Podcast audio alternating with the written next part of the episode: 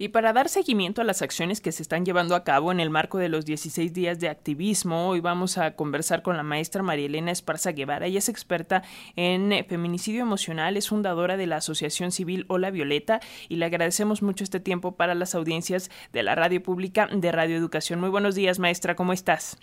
Buenos días, Alexia. Encantada de estar contigo y tu audiencia.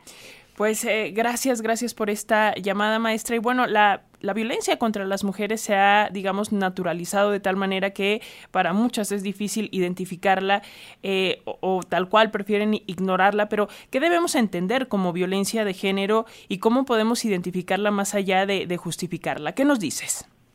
Sí, la, las conductas que generan algún daño a nivel físico o emocional son violencia y esto es muy importante decirlo, Alexia, porque efectivamente hay algunas de esas conductas que hoy se disfrazan de protección, incluso de cuidado, o que están tan normalizadas en la sociedad que, pues, como víctima, eh, la mujer o la niña o la adulta mayor no sabe que la está sufriendo. Este es, eh, este es el principal problema, de hecho.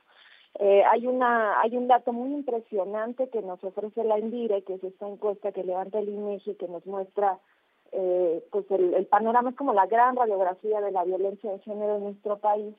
Y lo que ahí señala es que la mitad de las mujeres que sufren alguna agresión no lo reporta a las autoridades ni pide ayuda a nadie de su círculo significativo porque considera que es algo sin importancia y que no les afectó.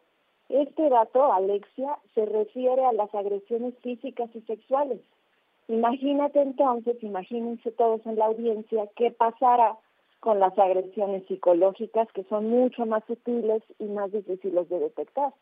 Entonces, sí es importante empezar a visibilizar todas estas conductas que van hoy desde pedir la clave del celular, ¿no? Si nos están escuchando las jovencitas, que si el novio te pide la clave del celular, que porque de esa manera te cuida, o si te dice que todo el tiempo le estés mandando la ubicación, que porque le preocupas, esos son mecanismos de control, como lo han sido siempre los celos, como lo son las bromas hirientes, y yo ahí recomiendo eh, consultar el violentómetro que desarrolló el Politécnico Nacional, que es el pues es un instrumento muy muy visual, muy sencillo de comprender. Ustedes pueden entrar a Google ahorita, buscan violentómetro y ahí les va a salir esta escala a la que yo nada más le pongo de pero que la parte de las agresiones emocionales aparece en verde y eso pues digamos que nos da la idea de que se puede continuar y no, eso ya es un alto, ya es un alto. Eh, desde luego estas herramientas como el, violentómetro nos pueden ayudar a identificar, a nombrar esto que tal vez no, identificamos como violencia de género, pero justo en estos términos emocionalmente, ¿cómo podríamos, eh, eh, digamos, prevenir esta violencia de género? Sí, mira, lo, lo primero es hacer notar que si algo te incomoda en esa relación, y, ojo, estamos hablando de, pues sí, casi siempre se entiende la violencia en, la pareja, porque claro, el 80% de los casos, según nos ha señalado y mujeres y la propia ONU Mujeres, el victimario sí es la pareja o la expareja.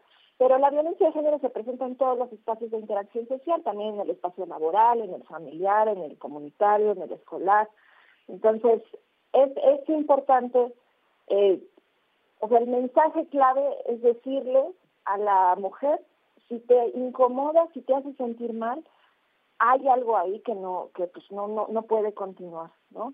Y luego la parte de validar emocionalmente, porque pues tú, tú sabes, Alexia, que muchas veces como mujeres no podemos mostrar nuestro enojo, está mal visto, ¿no? Hay un mandato de género que implica eh, pues, ser siempre agradables, ser siempre amables, y entonces aprendemos desde muy chiquitas que si nos enojamos, no, las niñas enojonas no le gustan a nadie.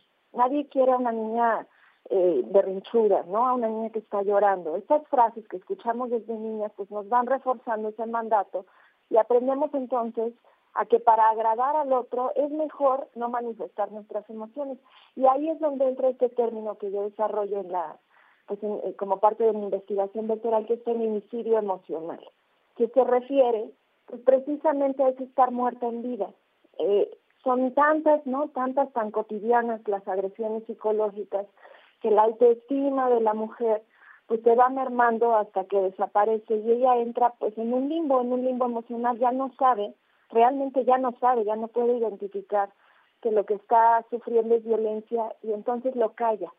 Y el silencio es, es, el principal aliado de la violencia de género, porque muchas veces nos da pena decir, ¿no? O preguntar, ¿será que esto que estoy sintiendo es normal, no?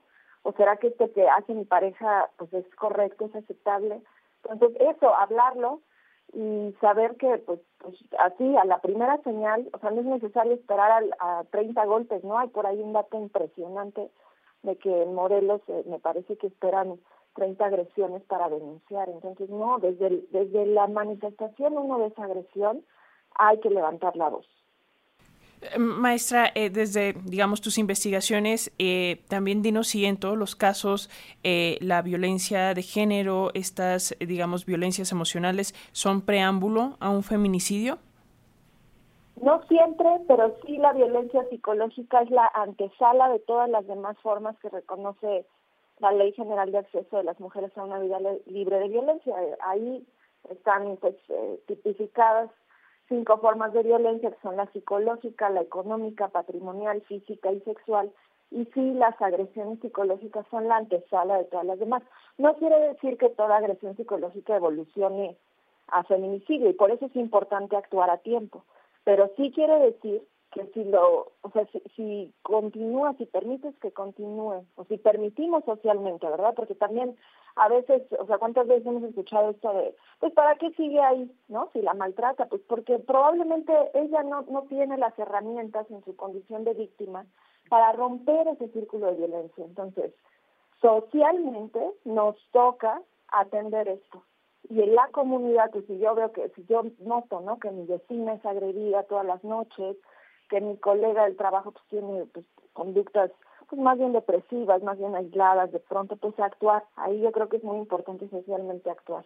Entonces, no, no siempre, pero sí, eh, sí hay que tenerlo ahí, porque entonces ahí empieza la normalización. Entonces ahí empezamos a decir, bueno, pero que tampoco me pega, ¿no? O pues el, el resto del tiempo es muy buena onda a veces es muy romántico. Entonces, no, desde la agresión uno hay que poner atención y hay que, hay que hacer algo para detener eso dejar de, romantizar esas eh, violencias. Eh, maestra, maestra María Elena eh, Esparza Guevara, experta en tema de feminicidio emocional, fundadora de la, de la Asociación Civil Hola Violeta. Gracias por explicarnos esto, por ayudarnos a entender más la, la violencia de género y agradecemos mucho estos minutos para las audiencias de la radio pública de Radio Educación. Seguimos, mientras tanto, en, en constante comunicación.